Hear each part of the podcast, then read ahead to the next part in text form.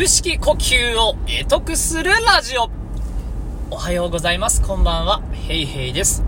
このチャンネルは、詩吟歴20年以上、ゴスペル歴10年以上の私、ヘイヘイによる、腹式呼吸や声に関する話、役に立つ話を毎日一つずつ、えー、していくチャンネルになっております。なお、同じチャンネルの中で、詩吟やゴスペルに特化した内容もやっていますので、ぜひ興味があればそちらも聞いてみてください。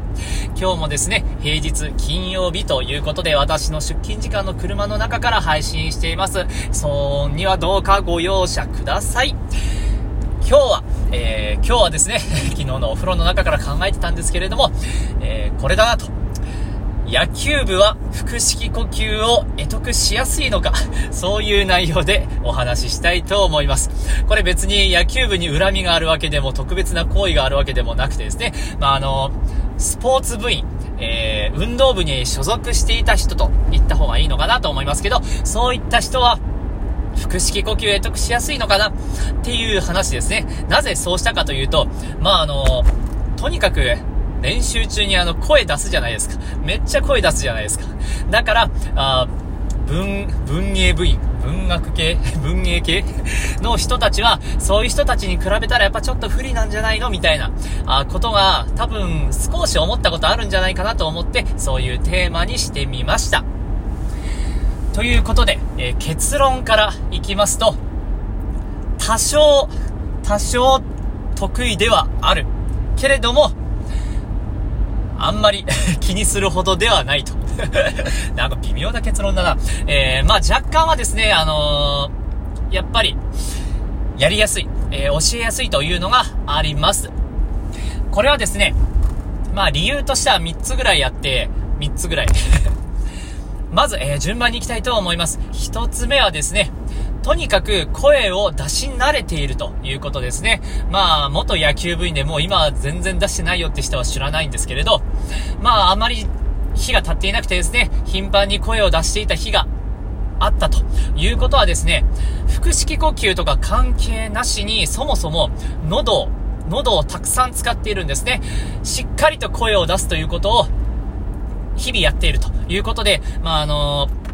ただ日常的に喉、喋ってるだけだと、大して鍛えられていないんですけれども、それに比べれば、比べれば、結構鍛えられていると。だから、腹式呼吸できるできないに関わらずですね、まず、喉が鍛えられていて、いい声になる。普通よりも、そこがまず鍛えられるということがあります。そして二つ目ですね。二つ目は、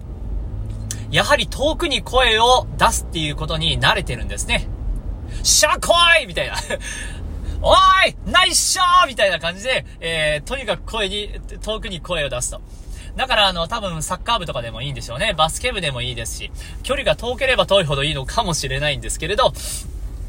まあそういった意味ではですね、この遠くに声を飛ばすっていうことを言われた時に即実践できるという強みがあるかなと思います。だからそういった人たちにですね、その時に使うこのお腹へこんでるでしょみたいな、そこら辺から話を進めていけばですね、意外とスムーズにいけるのかなと思います。ただですね、ただ、えー、まあ、理由が2つ。でもそうじゃない理由も2つぐらいあるっていう感じにまとめようかな。えー、デメリットとしては、デメリットというか、まあ一概に、えー、みんながみんなできるわけじゃないですよっていう理由としてはですね、まず一つは、喉に負担をかけすぎている。まあそういう癖がついてしまっている可能性があるんですね。もう、とにかく先輩から声を出せと言われたから、あもうやってきたんですって。つまり声を出すときはもうがむしゃらに声を出すっていうことに慣れてしまっている人。えそういった場合はですね、ちょっと危ないですね。えどんな歌を歌い場合ににおいても、上を向いたり、もう無理やり喉が痛めようが、とにかく声を出すと。いう風になっていると、普通の人以上にリラックスさせる、喉をリラックスさせるっていうことが難しい可能性があります。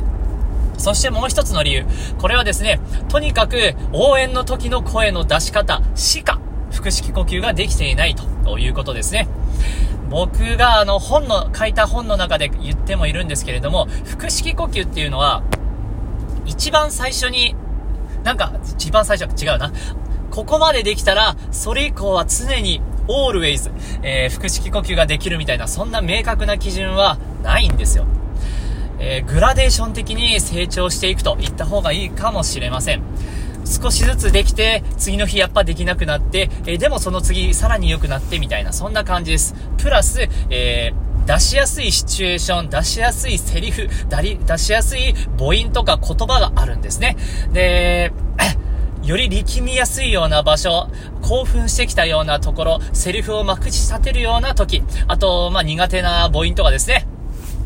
なんか、いいとか、ええ、とか そういった言葉の時にできない場合も結構あります。僕は未だに苦手でできないものもあります。